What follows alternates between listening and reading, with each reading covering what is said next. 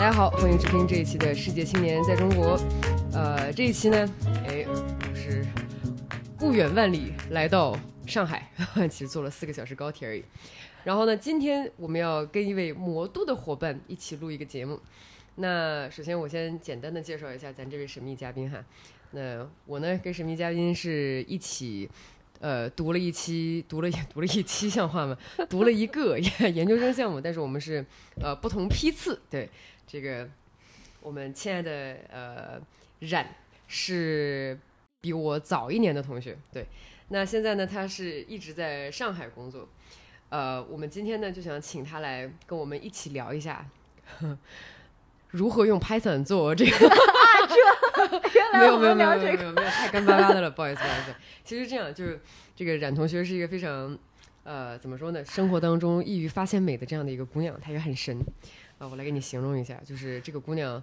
呃会唱会跳会。然后呢，又会画画，然后这个又又会又懂文物，就是那种随便你在故宫里面说，哎，这是库莱瓦南德斯卡，我刚刚 那个，对，牛冉同学就可以非常流利的把这个这个东西是个什么东西，然后后面的背景以及后面的所有这些文物背后的 gossip，通通给你讲的一清二楚，以至于你让，就你就觉得，哎呀。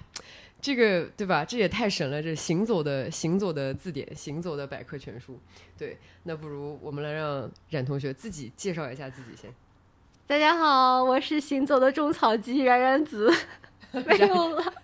我是潘的同学。然后我没有潘说那么神了，就是呃，首先画画画是不会的，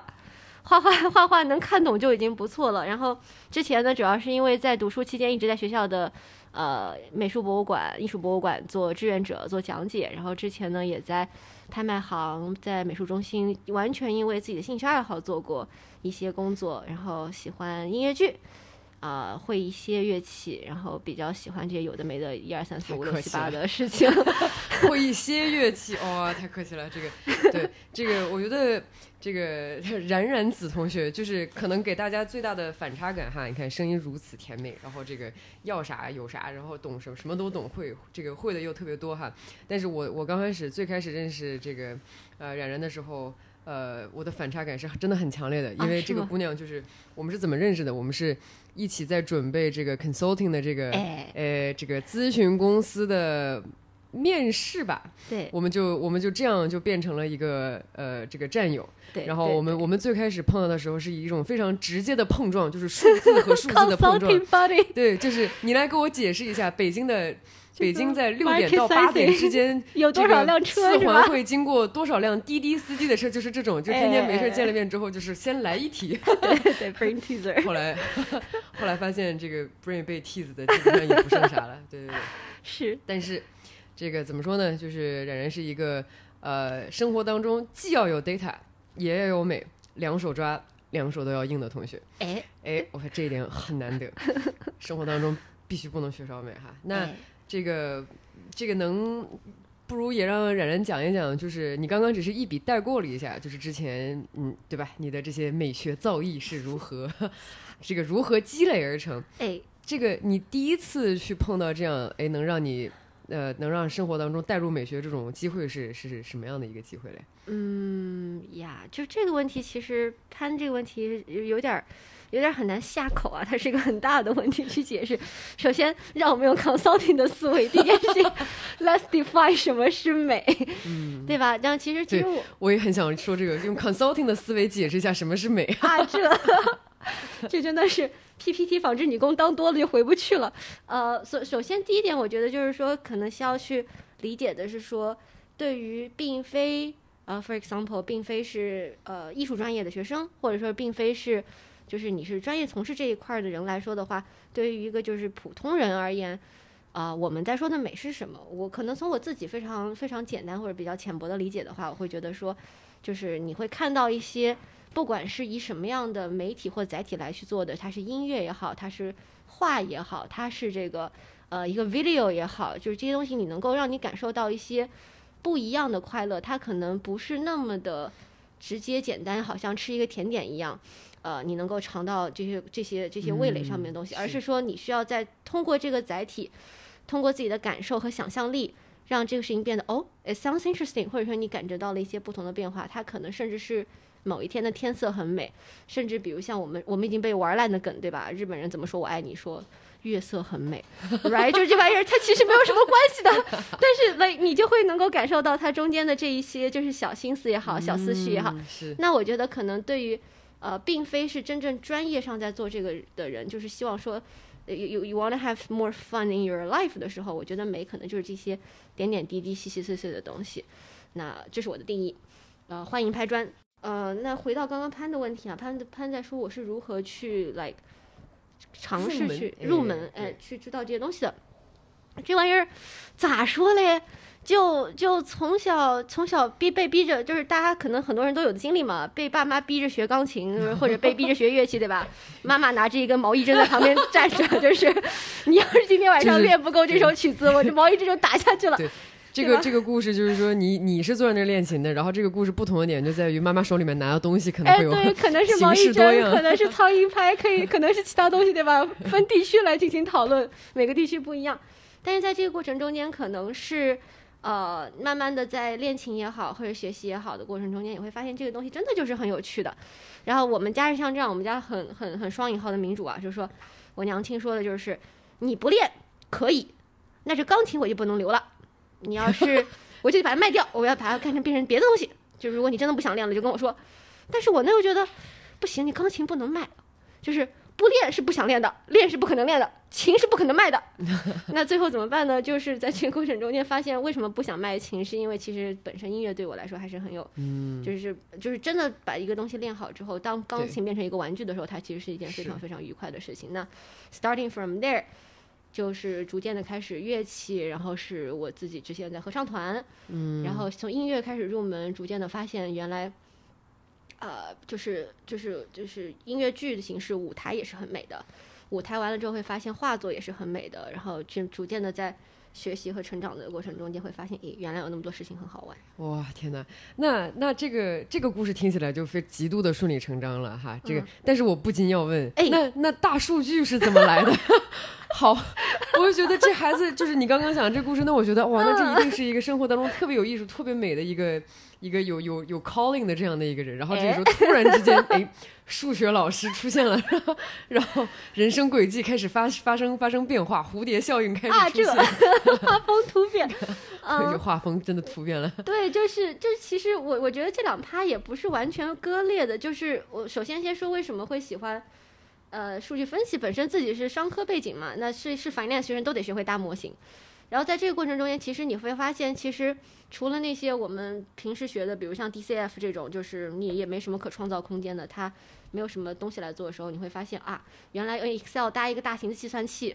就 you can really just play around with it，这个过程是非常非常有趣的。然后在这个过程中间，就会发现说，因为我自己是 consultant，我会发现其实作为一个刚刚入行的人，你让我去突然拍一个数是一件很不舒服的事情。是的，我是非常非常喜欢，就是说 rely on，就是虽然说，yeah，you can also like manipulate or massage the data，但是数字是什么，出来结果就是什么，它其实是一个非常就是 certain 的东西。然后再后来就会发现说，咦，如果我有足够多的数据，我仿佛就是在做分析的时候开了上帝视角，就别人玩游戏都是那种黑地图在玩，我玩游戏那个地图是，对对吧？我玩游戏那地图是亮的，是全开的，多酷啊！这件事情 how cool is that？然后慢慢慢慢的就觉得说这个事情很有趣。那你说这两个东西，这跟艺术到底有没有关系呢？I would say 关系不太大，但是但是你非要说也有，对吧？举个例子，当我们之前在我我之前做过。呃，就是乐评的翻译，嗯，因为当就是小时候不懂事都追过星嘛，对吧？就是我我追的是个钢琴家，哎呀天，这有什么不懂事儿的？这超级不懂事，我跟你讲，就是追李云迪，你知道吗？就是追到不我我行的那种们小时候。追的都是 F 四，你追的是李云迪，我的天，就就追李云迪但是一下拉开了。不是，你听我说，追李云迪，但是追到的那个李云迪的状态是是追到就是真的会有 fan base 会去给他的所有的演出的通稿去做翻译的。啊，哎呀，同学们，这跟现在的饭圈一比的话，这似乎我特别喜欢他，于是我要给他做翻译。现在是我特别喜欢他，我要给他刷数据。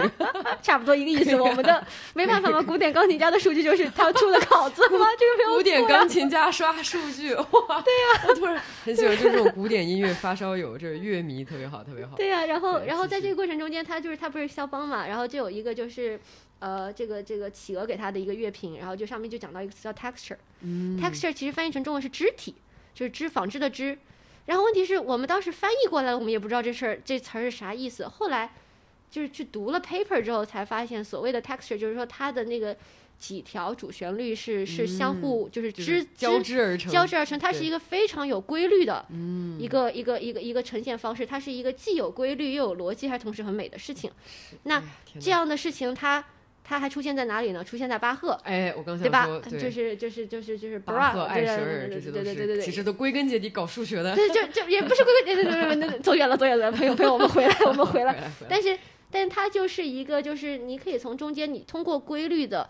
它是一种有节奏、有韵律的美。然后，你为什么大家就是一天到晚说是吧？为什么你你宝宝要听莫扎特或者宝啊宝要听巴赫？是是但是就是从这中间你会发现，就是学东西有的没的乱七八糟，学多了之后，somehow 你能发现一下他们之间有的联系，对对对，也就很有意思。然后就发现这两件事情，嗯，都很好玩。嗯，我明白了。所以说说白了，其实呃，我简单的去理解一下你刚刚的这一这一波意话境哈。太多了，不不不，就是说，呃，可能无论是音乐还是艺术来说的话，它其实都是非常有 pattern 这种性质在里面的。所以就是那种找到 pattern，然后能够去更深层次的解读它的那个感觉，对其实跟做 data 似乎有莫名其妙的一种感觉。哇，对对对，就是听起来你这种人就特别喜欢那种就高维度虐大脑的感觉。嗨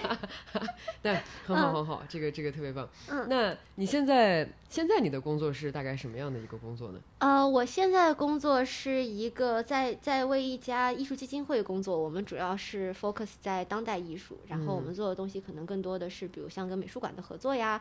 或者是跟画廊的合作这样子。嗯，明白。对那你你当时因为是这样哈，就是呃，冉冉刚刚就是来上海工作这段时间，呃，我我们其实当时一直都非常铁石心肠，我们要就是要把要把咨询做穿。结果后来发现，就是哎，我们两个人都没有把咨询做穿，就但是呃，我还有那么一点点小的惊喜，我就觉得你就是冉冉最后还是。走上了对自己这个心中所爱的事业的这样的一个追寻的道路哈，嗯就是当时你在呃去决定就是离开这个咨询行业，然后步入一个也不能算全新吧，就是嗯相对来说比较新的行业，你当时什么感觉？呃，这个东西其实当时本身想想换工作，是因为就是各种各样的原因啦，但是想想试试新的 opportunity，但是当时。当时的 follow my heart 其实是想去 follow 去做 data science 的，所以我本来我本来在在没有进艺术基金会之前，我拿到 offer 是去一家 AI 公司做他们的产品经理，就 like，literally 就是每天被数字环绕的感觉。当然他也很快乐，是是因为就是本来都准备接了 offer 去了，然后然后突然发现说，哎，这边有那么一个由朋友介绍的机缘巧合的机会，就是他们希望能够在这个基金会希望能够在上海建立一个 office。然后在这个过程中间呢，我觉得我的就是我们经常说 value add 嘛，我觉得我的 value add 是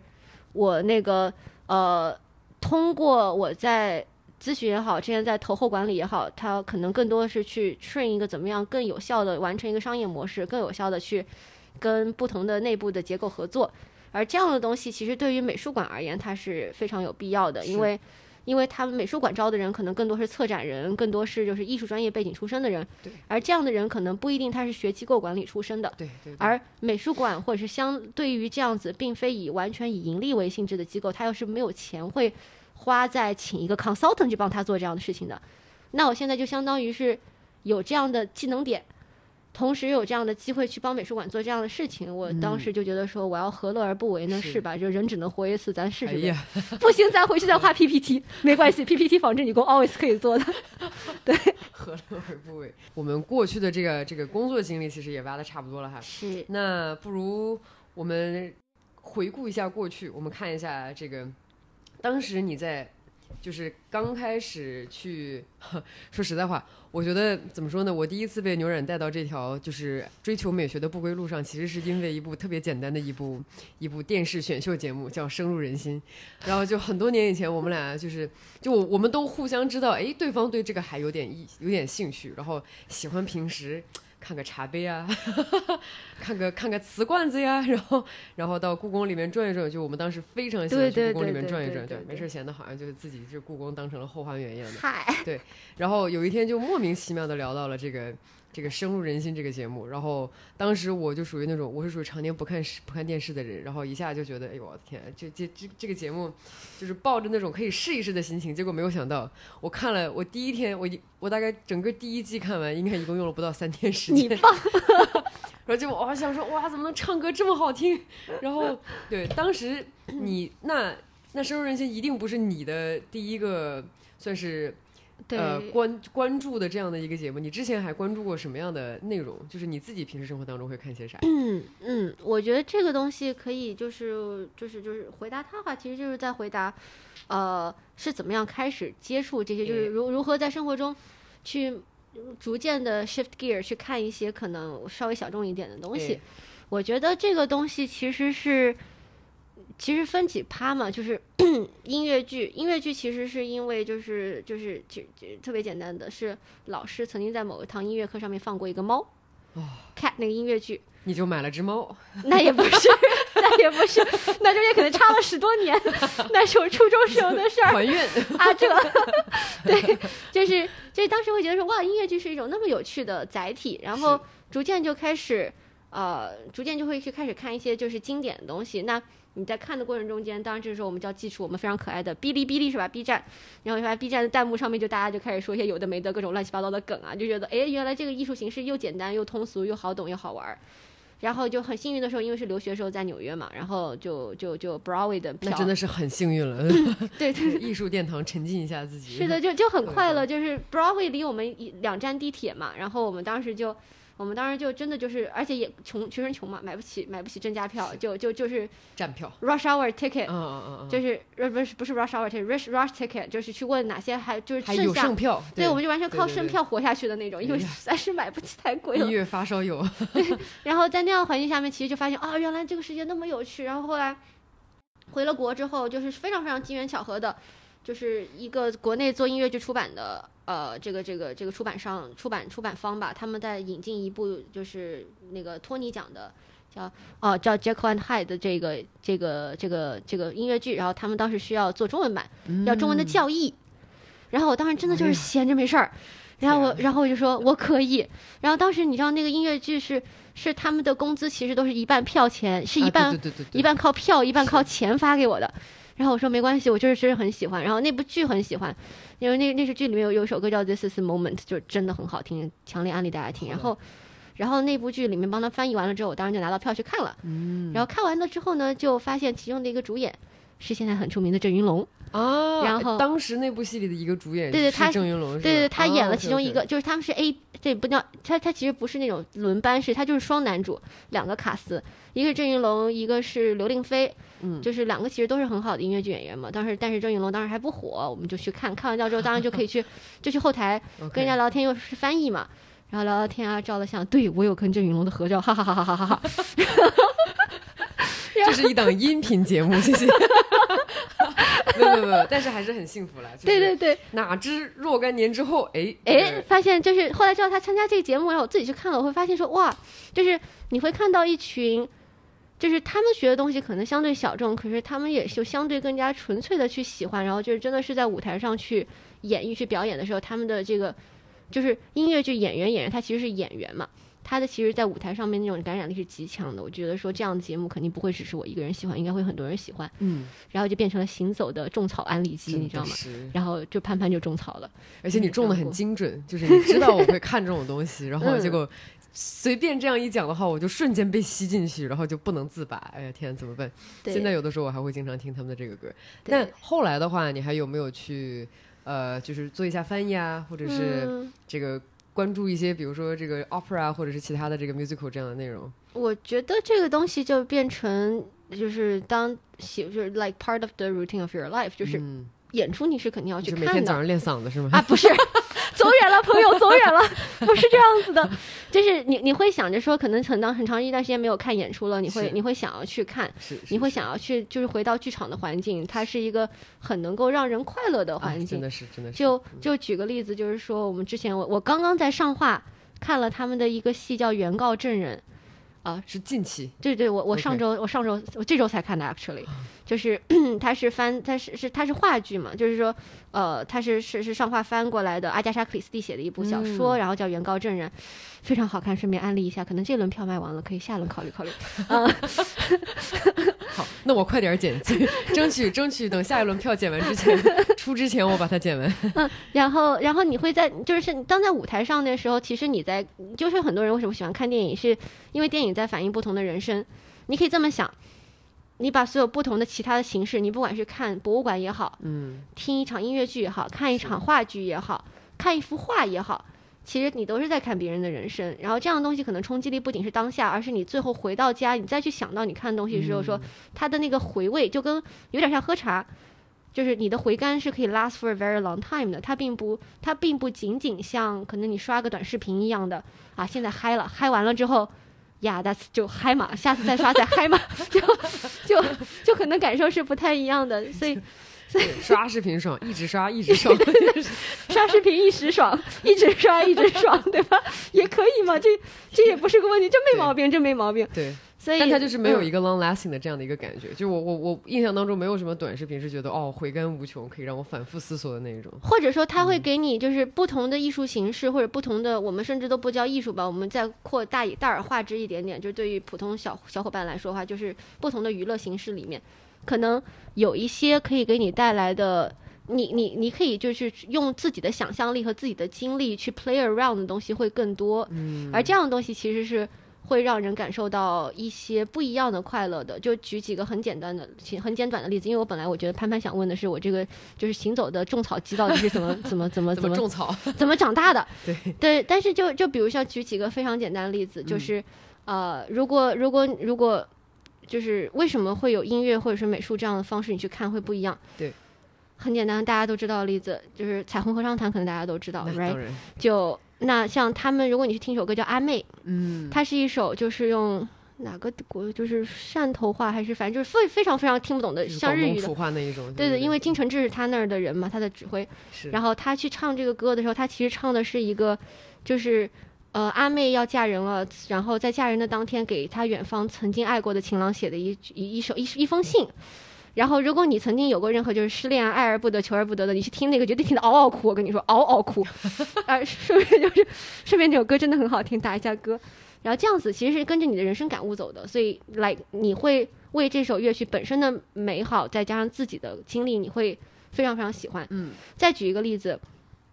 更更更更普遍了，就是有一部英剧叫《Doctor Who》，right？嗯，对，然后《Doctor Who》里面有一集很有趣，是它引爆了梵高。嗯，然后他是相当于是梵高在里面就是就是就是演了个角色，后来就是反正一个不世不世出的，也不叫不世出啊，就是被被被大家不喜欢的艺术家。然后他的作品有所有人都看不懂，然后把他的的把他就是用他那个电话亭时光穿梭机从从过去带到了未来，然后看到就是在最好的美术馆里，就是所有人都是他最贵的作品，就是 admire 他的作品，然后就是在这个过程中间，你会发现，就是他其实他他里面有一段话我特别喜欢，我甚至把它抄下来，就是说，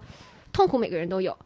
但是把痛苦变成世界上最壮丽的这个美丽的这种人性的力量，不是所有人都有的。这是为什么这个美术家的这这个画家的作品能够能够变被被所有人 appreciate 变成所有人的教材，是因为这种力量。那如果你正好正在处于一个郁郁不得志、被所有人打压的一个状态，当你在看到他的画的时候，想到他的故事的时候，你可能感受是完全不一样的。那还有的话，可能就是一些文物，比如像，就是再举一个非常 random 的例子，呃，你在听，呃，就我如果我们我们就有小伙伴听古琴的话，你在听古琴，听听，听 举手，我知道你听 举，手，我知道你听，就就就就你听九狂，九狂真的是就是。天，对吧心坎上了，对，九狂这个东西就是就是它其实是一首就是竹林七贤嘛，阮阮籍写的，对吧？如果我没记错的话，你要想那个时候的那些人那样子的一种非常。某种意义上面非常这个这个叫什么波西米亚的，是吧？就是就天天喝酒啊？就不干什么别的事儿，就是一天到晚就是喝酒唠，喝酒，唠，喝酒唠，嗑，喝酒唠嗑，对对对，对然后然后喝酒唠嗑 freestyle 一个曲子，然后是就这样被 document 下来，exactly，。对对对，对你想想看，如果你是一个就是内心中间有一颗 free soul，你想要追求这样子性格人，你想看，这是一个跨过了几千年长河还流到你面前的曲子。当你在听到别人弹起的时候，How cool is that？嗯，这这太酷了，这太好玩了。就是这些东西，你说他们是不是跟跟跟跟跟看 B 站是不是一样的？顺便一说，我是一个 B 站六级大会员，所以我非常非常喜欢 B 站，就是六级大会员。对的，我是我是一个二零一零我连一百道题都还没有考过去呢。所以 I I like them both，就是说，但是当你看到我刚刚举这些例子的时候，如果你真的就处于一个生活状态里面，正好跟这个作品也好，这个这个这个表现形式也好契合的时候，你其实它给你带给你的快乐跟反思是无穷的。对对对，没错。哎呀，这个这个讲的真的是太太棒了。其实我们本来在讨论这一期我们聊些什么的时候，当时有一个一个主题，就我们似乎就都很同意这个，就是说生活当中其实真的已经不缺少美了，就是这个世界上该有的美，它到处都是有的。无论是之前前人给我们留下来的，还是说现在我们能够再去再去找到、再去发现的，但只是说有的时候我们特别欠缺这种呃。能够静下来，然后能够安静欣赏一幅画作，或者是安静听完一首这个乐曲的这样的一个耐心，然后呢，去去把自己的这个心境跟当时的这个作曲家或者是呃画作的这个作家去做一个做的一个对比，或者是跟人家有一个心灵上的一个碰撞。对，是。对，你刚刚说到这个这个彩虹室内合唱团，对，你是它其实严格意义上来说没有不不是一个特别。就是 classical 的这样的一个音乐，它是一个挺新潮的这样的一个艺术形式。是的，对你对这样的这种新的这种艺术形式怎么怎么看？我特别喜欢，就是喜欢到 to the point，我实在抢不到他的票，我准备去做考他的 audition 了。就是你知道吗？抢不过就加入，但是人家可能不要我，所以 所以这是另外一个故事，先不要把 flag 输那么早。好，嗯，就是我觉得这样的形式非常的亲民，呃。而且其实有很多就是就是更年轻的艺术，甚至是甚甚至老一辈的艺术家，其实都在试图去以更亲民的方式去宣传他们的，呃，他们的作品也好，他们的想法也好。举几个简单例子，彩虹算一个。要彩虹里面对吧？那个就是春节自救指南也好啊，张张世超你把我的钥匙藏哪儿也好，对吧？你去闵行泡妹子，把我一个人留在凄苦寒风里是吧？多好的！你知道张世超写了一个曲子回他吗？写什么曲子？就是张世超是金承志的室友嘛，然后然后就是金承志不是写了，对对对对对，就就是全程 diss 他嘛，对不对？那那个歌很好听，by the way。然后张世超是学作曲的，然后他写了一个曲子回回击了金承志，就是说我这泡妹子泡的好好的，你再给我打二十六个电话，就是就是艺术家真的很好玩，艺术家真的很有意思。嗯，那那那那像这样子，就是这样东西，它会很让人容易去接受，然后你会你会更容易去。去喜欢它的内核。再举一个简单的例子，就是老一辈的艺术家，我们说嘛，行走的琵琶精，嗯，就是方锦龙，好像叫，让我让我 make let me make sure 我没有记错人家的名字，就是他是他应该是琵琶大家了，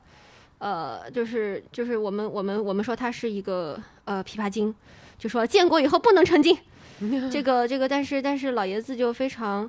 呃，对方锦龙。Right，没有错，就他是一个可以把琵琶弹成电吉他的男人，就是就是 extremely extremely extremely 优秀，就是他他已经玩这个乐器玩到非常非常明确了，然后他可以他可以做一个这样的 sharing，就是说，其实你会发现，比如像印度的西塔琴也好，或者是民谣吉他也好。这个电吉他也好，其实它都可以同本同源的把它用这样同一种拨弦乐器来表达出来。那在这个过程中间，其实他可能靠这样一个视频就可以出圈，嗯，然后再由他来去给你讲为什么，就大家印象中间琵琶是一种非常 classy、非常温柔的乐器，都是你看那个江南女子抱这个琵琶，要算就是凄凄，也不当凄惨兮兮，就是就如泣如诉的大珠小珠落玉盘啊，就是它。但是你要想这样的曲子，其实它是一个可以演绎金戈铁马的，它是可以去。它是可以十面埋伏的，它是一个可以用一一把琵琶，就是表现出就是战场厮杀，整一个就是生死存亡的时刻的。嗯，它其实是一种非常力量非常大的乐器。那它通过这样的形式让别人去认识这个乐器的魅力之后，再去看不同的东西，你会发现说，哦，原来这个事情那么有趣。再举一个我跟潘潘都很喜欢的例子，two set violin，我今天还穿着人家的衣服呢，practice forty hours，对吧？Ling Ling can do that。Yes，一天一天 practice forty hours 哦，同学们一天哦，就是他们用他们最非常就是明快和轻松的方式，呃，去。介绍了古典音乐中间的各种各样的小的小小吐槽也好呀，是或者小技巧也好呀，比如说他们自己试图去学歌剧，然后唱的一塌糊涂啊，对不对？那真的是一塌糊涂，那没法听啊，完全没法听。但在这个过程中间，你会觉得说，哦，原来其实学乐器并不是一个，或者说就是说 chamber music 并不是一个你知道高山仰高山仰止的一个事情。对对对对，他因为就是印第安的，如果真的是在画画的人。画画的学生、学音乐的学生，那他就是他们的生活嘛？你觉得这些年轻人会每个人都活得像老古董吗？I don't think so。那这种嗜酒趁年华的事情，如果可以通过这样就是更简单的或者更加直接的渠道去首先入个门，然后逐渐发现你喜欢的东西，然后再去越越来越听往深了听。往严肃了听的话，其实这是一个非常非常愉快的过程。对，我觉得这个我是非常同意的，就是。呃，我觉得关于以后大家对艺术的这种向往，可能以前呢，就是我能看到更多的父母，起码，呃，我这个年代长大的孩子，就是说，你如果想去，呃，去学艺术的话，那么你一定要全力以赴的去学艺术，你一定要专科去学艺术。对你你这个小学上中央音乐学院附小，初中上中央音乐学院附中，然后高中上中央音乐学院附高中，然后你去中央音乐学院。传说中的鸡娃就是这么来的，对吧？对，鸡娃就是这么来的。所以，但是现在呢，我的感觉是，呃，对吧？你看，嗯，冉冉可以已经已经以身作则，做了一个特别好的一个案例，就是说我一心仍然非常喜欢 data science，或者是跟我这个事业方面的所有相关的这些，无论它是个社科类的也好，还是它是一个纯科学类的也好。对那么 in the meantime，同时我还可以去有各种艺术上的这个向往，比如说，哎，我可以搞点音乐，我呢可以搞点画画，我可以在我能力所及的这个范围之内继续发展。其实当时就是咱的那个研究生院同学也不少，其实都是这样的情况，人家可能有的是这个某大某著名公司、某巨忙的咨询公司的这个 consultant，但同时呢，他呃又吹个什么双簧管呀，然后呢，他又搞一些什么。那其他的这些，我就觉得像这种这种形式，接下来可能会变得越来越多。那国内的这个音乐建设，其实呃艺术方面的建设，现在给大家的选项也越来越多。是呃，然后最近呢，其实也看到了一些挺有意思的一些现象，就是说，呃，初中到小学，呃，我从来没有见过。你说当时我们上学的时候，还是说好所有的体育课都是语文课或者是数学课，现在竟然变成了哎有。竟然会这么主动的去做一些艺术上的课程，然后让大家去主动的去去尽早开始去接触，然后去学。但是我希望这些课不会变成数学课或者是语文课哈。对 Well, we will see, we will see。对这鸡娃不要用力过猛。对，所以、那折射到现在来看的话，我觉得这其实是一件好事情，因为呢。呃，我觉得从小开始，如果培养我呢，现在钢琴弹的就是很半调子了，就是只能到翻谱的那个状态。就是我呢咱，都一样，咱都一样。就是你让我去弹，你让我去操作，我不太行。但是你嗯让我去给人家翻谱子，嗯，我 可以我可以。我可以。对对对对对，所以说就是我们我们心中仍然有这种很强烈的对美的向往，以及这个如果如果别人突然在就是某一些就是就觉得这是一个很好的一个附加的一个功能，就刚好一说哎，我可以用钢琴，我可以用音乐来陶冶一下我自己的情操等等等等。对，对，然后现在的话呢，呃，一跟我同时代的很多人，我们前几集还聊了一个关于卷和不卷的问题，嗯嗯，就是当时我印象最深的一点就在于，好像这个好像大家特就是除了卷之外就很没有别的选项，因为除嗯了工作之外一无所有了，嗯。就是那种感觉让我觉得很差。就是为什么不能嗯。在艺术上有一些追求，或者是也找一些类似这样的方式让自己放松放松？你看起来若有所思，对、嗯。我，我想，我想，我想，我想，我想接这个点。其实我觉得，就是说，它并不是一个，就是我们很容易写 to do list，然后会给自己预设说我一定要会这个会那个，然后你会觉得说啊，艺术修养听上去像是一个技能点该被点上，是但其实对于我觉得不是做专业这个行业，你真的要去，你比如像你去学绘画，你要去学素描，你去学色彩，这样你是课程外 wise 的话，你就是喜欢这个东西，我觉得你你把它当做一种娱乐方式就好了。它跟刷 B 站真的没区别，就来对我一天到晚拿黑 B 站出来鞭尸，因为我太喜欢这个小破站了。我们没有拿赞助，再说一遍，我们没有拿赞赞助。对，但是你想，就举个例子，当你辛辛苦苦的在搭一个 financial model，搭一个六十个 tab 的 financial model 的时候，哎呀太有你即视感了。你一个人坐在你 office 里面对着一个电脑屏幕是吧？这个时候其实，呃，就是我我真的是 like 就是 in the purpose of，就算是 for the purpose of，你真的就是 clear your thoughts，是你放一些让你觉得舒服的音乐，就是这个东西其实是能够帮助你更好的去。去 Focus 去 focus，或者说你你可以让你的脑子不是那么的难受，不是那么的疼，然后去做这个事情。哎，脑壳真会疼，是是是是是是是，就是这这事儿搞的嘛，不太容易。那如果是像这样的话，其实它应该变成，我觉得就是音乐应该或者说不是音乐吧，就是 overall 你喜欢的东西，它不一定是是喜欢啥都行，对吧？对你喜欢看展也好，你喜欢看演出也好，对，你喜欢看耽美漫画也好，对吧？都可以。这个它应该变成就是生活的另外一个面，对，然后让让让这个事情是它其实是跟它其实是跟工作本身的一些工作内容是，我觉得是相辅相成的，这才是对的。非常相辅相成的。顺便给自己找一个借口，就是我也特别喜欢看 B 站，嗨 耶，但是但是我我其实主要看的这个内容，其实也主要围绕在比如说像 Two Side Violin 这样的对对对因为很多对对翻墙真的很费劲，真的很费劲在 B 站上面去看他们各种，我觉得这个立意真的非常棒，我特别支持像他们这样的这种内容创造者在在在在能够更多的涌现一点，就是说对这个怎么说，他们是把古典音乐一个非常就。感觉很老生常谈、很生僻的这样的一个主题，竟然可以做的这么有意思，对就很多人可能都不知道，就是小提琴家，你以为小提琴家一个个都很古板吗？不是这样的，完全不是的，闹死你！太 是这样，就是很多玩音乐的人，其实他们性格也都是非常鲜明，然后他们的这个性格会体现在他们的音乐当中。就比如说，这个 Two Set 经常会恶搞这个一个一个应该是美裔的一个小提琴，美国的一个小提琴家，然后他叫叫 Lindsay Lindsay Sterling，然后 Lindsay Sterling 有一个绝招，就是说他可他可以一边跳舞一边拉小提琴，拉然后我当时我就觉得这是，然后 Two Sec 他们就搞了一个 challenge，就是说好，我也试试在大街上一边跳舞一边拉琴，结果把那个人给吓的，都觉得你们俩要不要去医院，或者是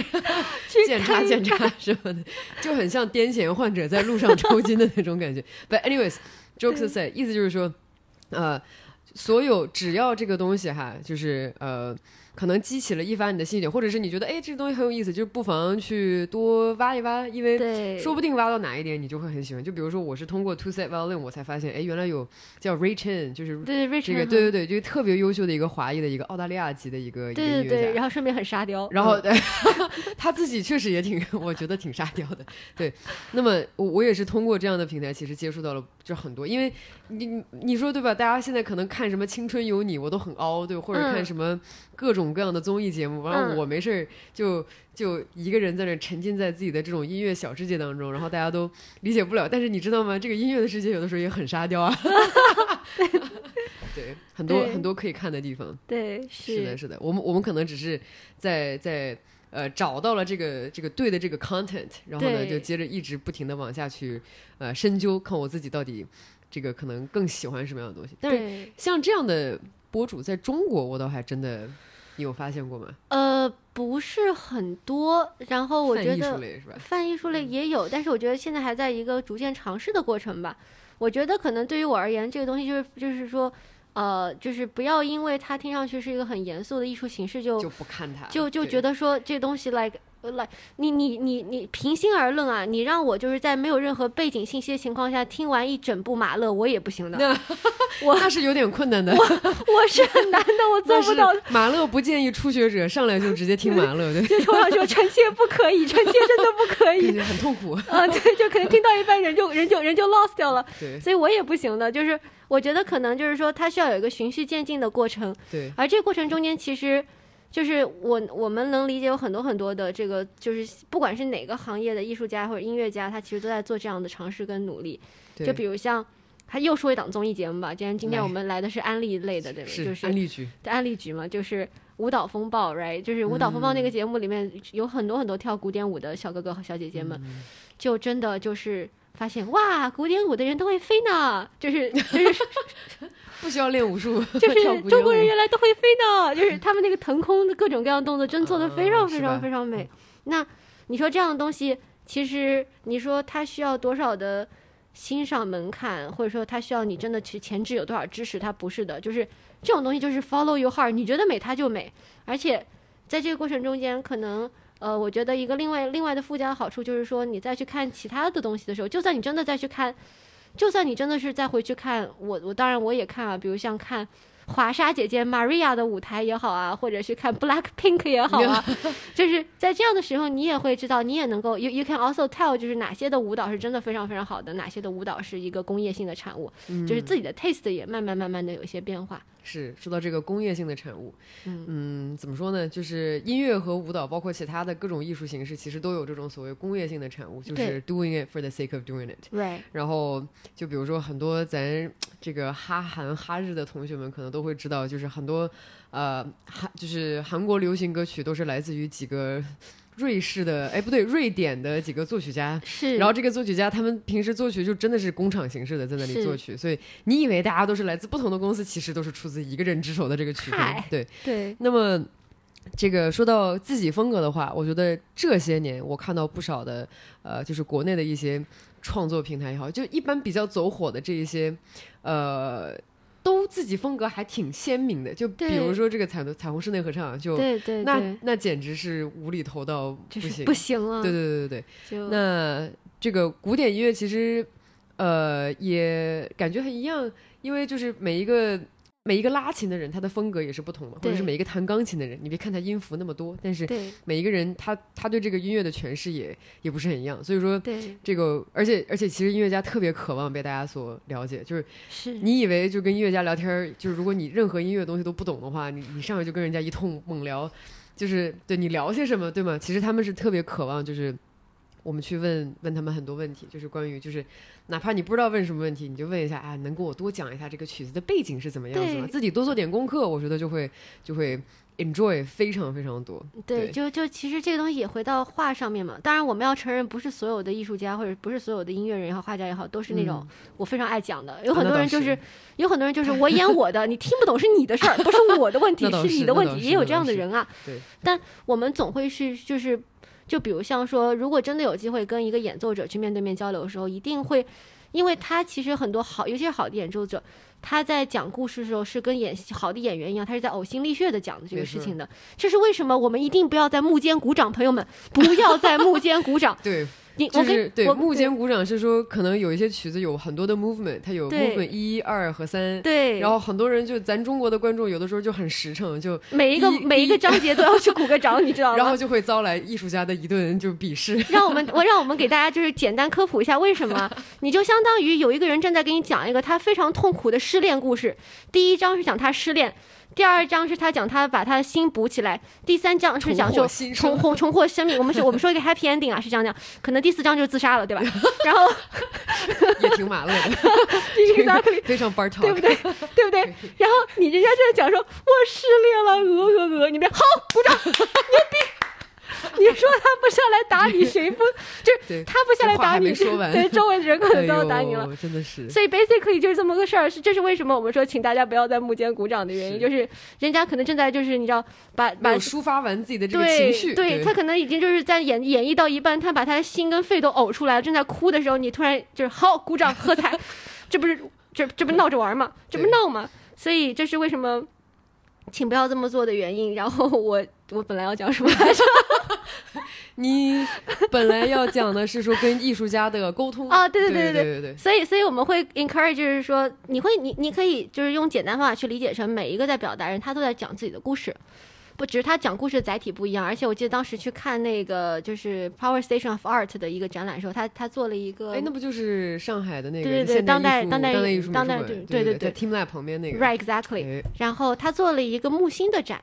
哦天啊！我完了，已经戳到了我的内心。对我，我我很喜欢木心，我我我也喜欢。我对对 陈丹青，我们我们我们开幕时候还见到他了。哇，就是老爷子一脸不耐烦，就是。但是我到现在为止仍然有一个困惑，就是我我觉得陈丹青和梁文道长得是一样的。我也觉得，他们的声音都好像啊！我天，我觉得，难道他们俩是一个人啊？这没有没有，应该不是了。不是不是，这是不是。但我真的有的时候会有这样的思索，他们真的长得好像。对，我也同意。就是 就是我当时去看的时候，我就觉得说他有几段话，我我们看了一个，就是当时他是在纽约上那个美术史课的最后一节课录像了，然后那个展把那段录像放出来了，嗯，啊，非常有趣。他就说，每一种艺术载体的欣赏欣欣赏方式是不一样的，呃。对于画而言，它可能是一个一览无遗。你在看的那一瞬间，你整个故事的起承转合你已经知道了。哎呀，天哪！对于音乐而言，你就是要用时间为轴，你去等到他把这个故事讲完。但是在这个过程中间呢，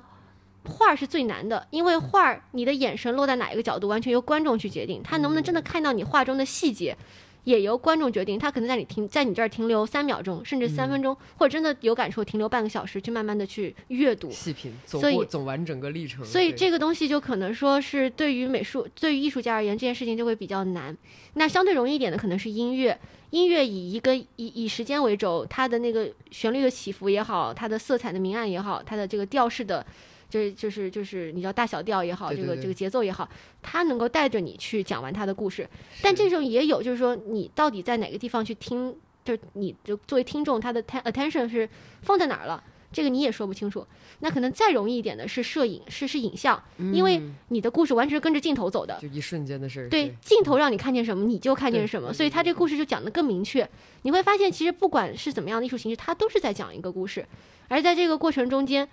呃，这个故事是否有趣，除了跟讲的人的这个能力有关以外，嗯，跟观众的想象力、跟观众经历过的事情也有关系。是的，是的，是的。就是就是 in the end，就包括说，如果你有机会去到一个开幕式，除了去跟别人哈拉哈拉喝酒以外，如果你发现了一个 坐在那儿特别无聊的艺术家，对，你真的可以去找他聊聊天，说真的来就是请你告诉我多一点关于你的作品，你想说什么呢？也许你会你会获得一个完全不一样的答案。这个点真的讲的非常好，因为你知道吗？就是确实这个场景我已经补齐了，就确实嗯每次在开幕式任何时候，就是就是在墙角一一个人默默吃饭的永远是艺术家本人。对，因为因为像我们这种凡夫俗子，就怎么跟人家开始这个对话才最好，对吗？嗯，就是我建议哈，大家如果真的以后就有这样的机会去，一定要多去。首先，然后再来就是，如果你想开始这个对话的话，你吧把那个嗯艺术家那个样貌啊，或者是人家就是起码做了这一幅作品是什么，你记住。然后嗯这样的话，你只要就是你开头，你只要甩一个问题，他能给你讲很多很多很多内容。是的，对，然后这个可能也会这个呃，就是算是当你你你了解这个故事了解的越多，可能对这个能够看完这个历程也就也就越有自信，然后可能看懂的这个部分也就越多，对的所。以这还是很有帮助的。哎呀，这是非常好的一个，感觉冉冉给了非常好的 tips。就是很多人就是因为我我慢慢的开始做当代艺术相关的东西的时候，我就开始有一个逐渐的理解。就一开始我其实是很难懂当代艺术的，就是举个例子对吧？为什么你在画布上画三划三刀，这东西就能值几千万？为什么为什么一个白本可以是就是身价上万？对啊，就是？like 好像我上我也行啊，就是这感觉没有什么技术难度啊，为什么值那么多钱？大家会觉得很很很疑惑。然后其实我觉得这个东西我，我在试图理解的过程中间，就是它其实那些真正意义上面你看上去比较简单的，但是又又很有趣的装置，它它是来自于它的一个独创性。嗯，就是他是头一个人这么去想这事儿。原来哦，我画画可以不只是割裂，不，我我我画画可以不只是在画布上面画，我可以把画布给当做就是一个创作的，然后我去我去我去拉几刀，然后 happen to be 他拉的又很好看，然后大家就觉得说哎好玩儿牛逼拱上去，就大概这当然这是我肯定是不学术的非常不严谨的理解方式啊，但是那你会发现就是在这个过程中间，呃。一开始去去接触一些比较深色的东西，然后包括像一些展览里面，它会放一些装置，然后放一些音乐，然后你会觉得说，这都是啥？然后就开始了地铁老爷爷看手机脸，就是一脸就是啥啥，这都是啥这种这样的情况。那我觉得可能这个时候，我们可以从一些更加直观的、更容易入手的方式去进行理解，然后去理解说，哦，原来绘画中间你是去看细节的，你是去看它的色彩明暗的。它除了给你的第一时间的这个巨大的冲击力，比如像这是一幅四米乘三米的大画作，或者一个五五米乘九米的巨幅的画作，你的那一瞬间的冲击力以外，你同时还可以看，要是细观察他的细节。想象他的这个画家在画的时候的是怎么去做这幅作品的，他中间到底是经历了一个什么样的阶段？他是一个郁郁不得志的人，是还是说他是一个什么样的人？他最后才能出现这样一个作品？就是这个时候，其实从一些更加传统的，就比如像上海马上啊、呃有有一个印象派的展，你会看见里面有好几幅莫奈的睡莲。对，老爷子他可能画了几百幅睡莲。哦，所以为什么他要画睡莲呢？是因为他在也不叫吧，他他在自己家里挖了一个日式的这个后花园，然后建了个日式的桥，然后觉得那睡莲特好看，天天在那儿画。当然了，他也画他老婆，也画他家娃，然后就是。老老爷子就啥都画，那为什么莫奈的画是这样子的呢？除了印象派本身的这个画画的方式呢，我们就开玩笑说，因为莫奈老爷子他有白内障，他看东西本来就看不清楚，所以你看他的画以时间为单位排，他后来话就越来越糊，越来越糊，越来越糊，就是病情恶化的这样的一个见证。这个很有道理啊，这个就是如果你去你去你去顺着时间去看的话，他的话就是越来越糊，越来越糊，越来越糊，越来越糊。那那当然这东西倒不是重点，对，这重点就是说，其实你可以看到，就是你知道了更多关于这个艺术家的事情之后，你会越来越懂他在画什么。嗯，就比如像他在画他夫人，就是就是有一幅画中间是一片一片一片一片，就是呃就是草已经长得非常非常高的一个花园，他的夫人在台阶之上。然后撑着一把阳伞，转过头来温柔的回看他的时候，你要想，他作为一个画家，他在画，他在 capture 这个时间或者 capture 那个那一刻的时候，他其实是是怎样的一个状态？其实是一件非常非常有趣的事情。那当养养成这样的习惯之后，再去看一些可能更加不一样的当代作品的时候，你可能就会有自己不同的理解。而且我觉得，就是说。最酷的关于美术的事情，就是说它就是没有标准答案的。对的，你觉得它好，它就好；你觉得它不好，它就不好。都有道理。然后就就就是说，这是一个我们说就是是叫做什么 critical thinking 也好，或者说是就是 be independent 的这个 independent thinker 这个角度也好，这是一个最好的实践领域。因为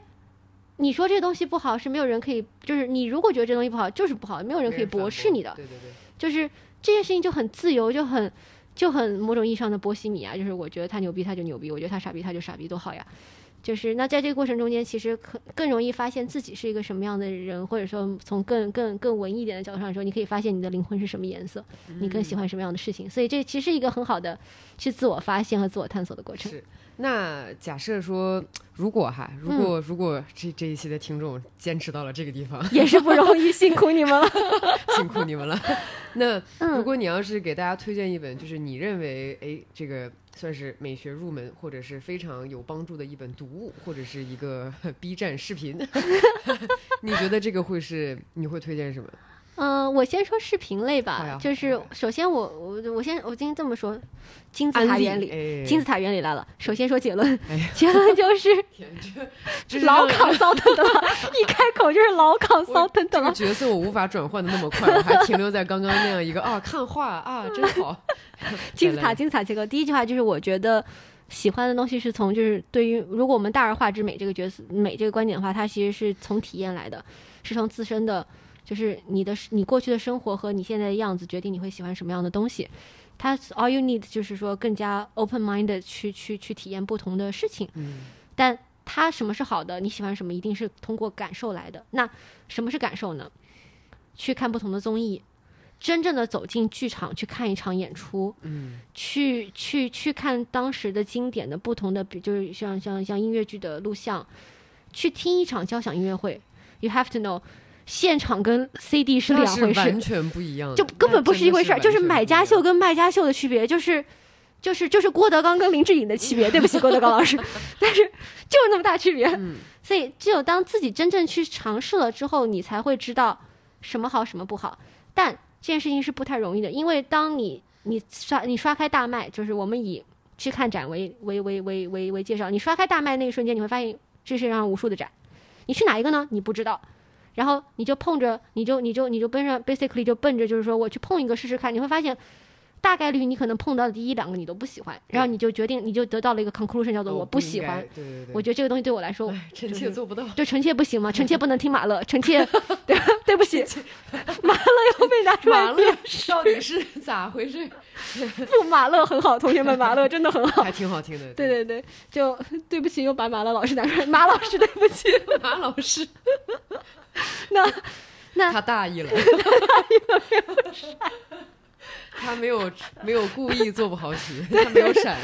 六十九岁老同志是吧？不是，所以我们可以从一些入门开始。那这个入门最简单的方式就可能从更轻松、更有趣的视频的角度去入门。Two sets violin，嗯，双琴侠是 chamber music，right？还有一个那个叫做自得琴社，嗯，就是它是一个就是个古琴啊。箫啊，就是这样传统乐器的，对对对对对，叫自得琴社。呃，然后他们里面有一个，就是他们改版的那个呃哆啦 A 梦主题曲，待会儿可以放给你听。我听过那个，巨可爱，那个那个特别赞，那个作曲。对对，然后然后中间还有一个人在撸猫，就是不好好，就是那个什么，不好上班。对对对，带薪摸鱼，然后带薪摸鱼，带薪撸猫。然后然后那个彩虹 for sure，嗯，呃，然后还有就是说，比如像综艺节目的话，如果深入聆听，据说深入聆听下一期要做是做女演员了，有我非常期待，我有好几个我特别特别喜欢的这个小姐姐，然后还有像是舞蹈风暴这样子介绍传统舞传统舞蹈的，或者是甚至不是传统，就是介绍 overall 舞蹈的，你会看见里面那种，唉，休斯顿芭蕾舞首席的身材简直好到爆炸，就石头身，就是 恨不得 就就她真的就是 literally 一个移动的雕塑，太美了，实在是太美了。肌肉的线条，哎，对啊，然后然后这些东西里面，呃，你可能从这里面入手，你再去看弹幕，再去看看介绍的时候，你会你会再去自然而然的就 get 到更多的信息，这是一个非常非常有机的。就自然而然的一个去去了解和接受的过程，嗯然后太多了，可能一下子就就很还有一个很老的，你潘潘你肯定也知道 Piano Guys，right？、嗯，就他们也是对，那是很老，有点历对史了，那已经对，但是他们也是玩乐器玩到飞起的，对吧？就是这些东西也很也很有趣，是然后基于这些信息了，再慢慢的走进剧场，再慢慢的去从你熟悉的曲子开始听，不要一上来听特别深涩的，因为那很容易劝退。然后上来就劝退，上来就劝退，对吧？六十九岁马老师，对不起马老师，今天这梗回不去了，我也不知道为什么，我脑子里第一个想到就是他，对不起，我错了。然后，那从最熟悉的开始，比如像你一开始听过《自信大陆》。那你去到现场再去听《自信大陆》的时候，梆梆梆梆梆梆，噔噔噔噔噔哇，那个感觉真的是非常不一样，就是就是 exactly 说非常震撼。或者甚至就是说你听你喜欢听电影的原声音乐，然后当就是 Hans Zimmer，对对对，虽然被 diss 的很惨啊，但是 但是但是但是当当他的一些原声音乐变成一场一一场交响，如果 if that's your first time to ever join a 交响音乐会，你从那样的地方开始，你会很容易接受它，然后再慢慢的一点一点找到自己喜欢的方向。所以我觉得循序渐进，慢慢来，它应该是。尤其是对于不是以这个专业，就是你可能做艺术或者做做音乐人，你可能还会有苦哈哈的纠结的创作的时候，是但是作为一个从我们的视野里面最幸福的观众而而言的话，它应该就是一个很有机的、很轻松的去逐渐找到自己喜欢的东西的一个过程。嗯，没错没错，嗯，而且这个特别感谢刚刚这个不踩坑的这样的一个推荐哈，基本上就是你看了之后，你一定我不相信，你如果刚刚这些你全部都看了一遍，你就说啊我一个都不喜欢，这是不可能的，你一定会有那么一点点是哎觉得哎我还是挺能接受这个东西的。那嗯我呢其实也类似吧，就是从听音乐的这个角度来讲的话呢，呃，这可能也跟我从小长大的这个。教育啊，或者是我周围的一些影响有关系。我呢是在哈尔滨出生，然后在哈尔滨长大，长到大概初中一半的时候，所以我小的时候听苏联歌曲听的就特别多。可以，我到现在为止听到什么 Shostakovich 这样非常嗯，带有讽刺革命色彩的音乐，我都还觉得这个就对了，哎。就这味儿。哎，对，所以就是呃，我自己本身小的时候听了非常多的这个古典音乐，然后后来长大的时候就完全不排斥这个东西，只是说，哎，古典音乐呢，你也有一个初中高阶，你不要一上来就听马老师。的，这样这样的做法也是不讲武德的。不讲武德，不讲武德，你可以一上来先听听马友友马老师，另外一个吧。对对对对对，嗯你对吧？你可以比如说巴赫呀，非常这个音乐。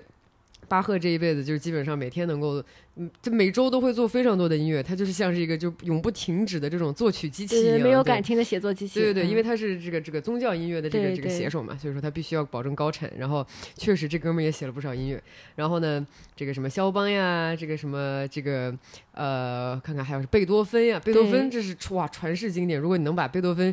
你要如果给自己新年立一个小目标的话，你就每天听一首贝多芬。你到今年结束的时候，估计还听不完贝多芬。那是一定听不完的，而且插一个潘潘也知道小插曲，嗯就是就是最后那个第九嘛，啊，就最后是最后这个个备酒，最后这个欢乐颂哒哒哒哒哒哒哒哒，right？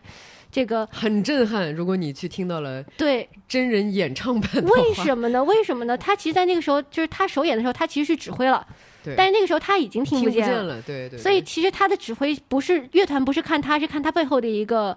backup 也不好，就是是另外一个指挥。所以他其实就是他根本没有踩上乐团的拍子。等到他弹完，就是等到他指挥完的时候，乐团可能已经停了几分钟在等他了。但你要知道，这样的一个人，这样一个不就是牛到不行的一个传世的音乐家，他在他耳朵完全听不见的时候，你你想他是怎么做这个曲的？他是一部宏大的交响乐，是的，他的所有声音都是在脑子里面自己 simulate 出来的，真的真的，这是他脑子就是一合成器，特别厉害，就是算力超高的那种。你要想象这样的一个人，他在这样的环境下，一个一个，就是你是一个 PPT 纺织女工，你 又回到切题切题，你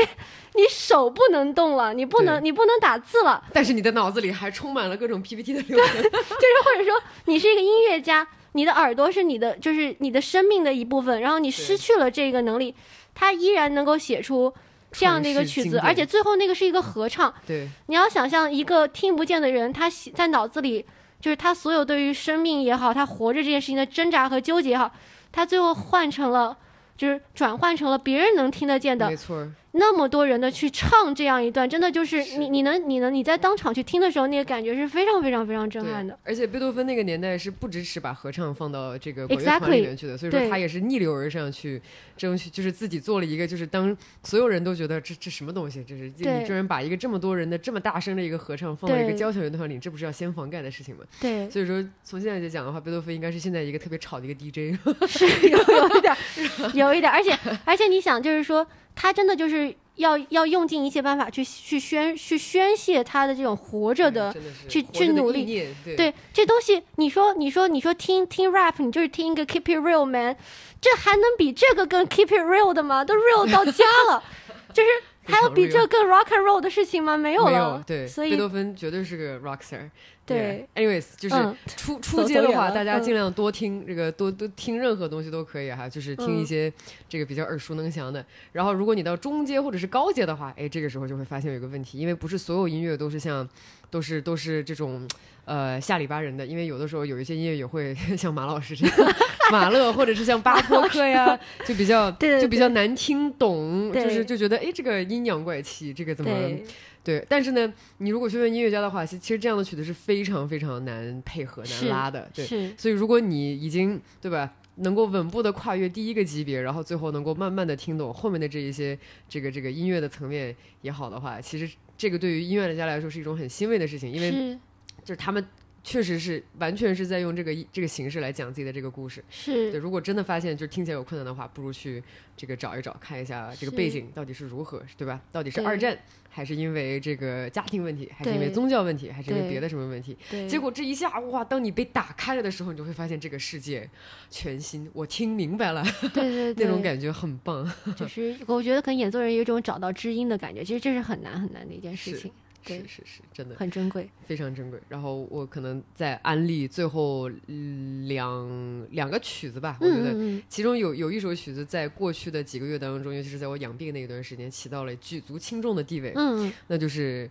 呃贝多芬的呃 Opus One Thirty Two 一三二的第三乐章，那个乐章时长大概十五分钟左右。对，呃，但是那个那个十五分钟左右是。呃，是这刚好就是一三二本身是讲述贝多芬大病心愈之后给自己做的这样的一个曲子，是。那么这个曲子就不是因为通常情况下作曲呢，就是也是受人钱财替人消灾，就是你给我钱，我给你写一个，对。对，都是给什么皇冠贵族啊，然后等等的达官贵人啊，对。但是呢，呃，当时就是一三二的第三乐章，完全是因为就是贝多芬自己痊愈了，然后我去写了这样的一首曲子，然后你能在那首音乐当中，你能在那一首。就是这这个这个四重奏当中，是完全可以听得到，就是一个生命力的顽强，一个生命力以崭新的方式面对了世界。是我就现在我每次听到这个之后，都有种条件反射，我就觉得，哎，没有任何困难是不可以克服的，是特别棒。是，所以建议大家可以在音乐当中，或者是画作当中，或者是任何形式的艺术当中，找一找自己的这种，呃，这个灵魂的坚强力量。对嗯。这个这个很有趣，我再加一个案例，我就快快变成安利大会了。我们俩 这这节目时长收不住了阿哲阿哲是像这样的，就是我我简我推个简单的吧，月光，但是不是贝多芬的那个月光，是德彪西的月光。啊德彪西就是 like known for 就是浪漫主义，short short 也不叫 short 吧，就是 sweet。是的，对，但是你要想，他可以用曲子的方式，闭上眼睛在听这个曲子的时候，它是一个月光下的山谷。然后你想想看，它的镜头视角是从月光照耀在森林上面，慢慢的一点点移下来，最后发现山谷里有一个波光粼粼的湖面。然后在这个湖面中间，最后你看见了一轮新月升起。这个画面，就是我觉得它是，它能够用音乐来表达这个，是一件非常非常非常优雅而又美丽的事情。，就包括德彪西的这个牧神午后啊，对对对对对对画面感的那种。对对对对对对，就听完了之后，你就觉得哦，这个我能够看到他当时在描述，就跟莫奈那个画的感觉就很像。对对对，所以都是些讲故事的大神，就是都是些没错没错很好的 storyteller。是的。所以这我们的言外之意就是，大家就是当你在。这个就是考验大家写故事的能力了。哎，你哎每当看到一个画，或者是听到一个音乐的时候，这个时候好开始，这个这个补充后面的这个故事到底是什么样子的。脑补小能手，哎，对，那这个就是你博物馆 curator 重要工作之一。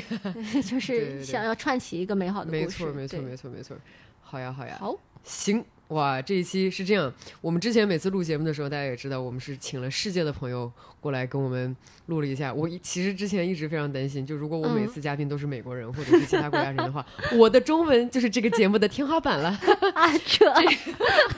后来我就很紧张，我想说嗯这用词不当怎么办？所以说我每次就只能跟捧哏一样的，嘿哈嚯，哎呦嗨。是吧？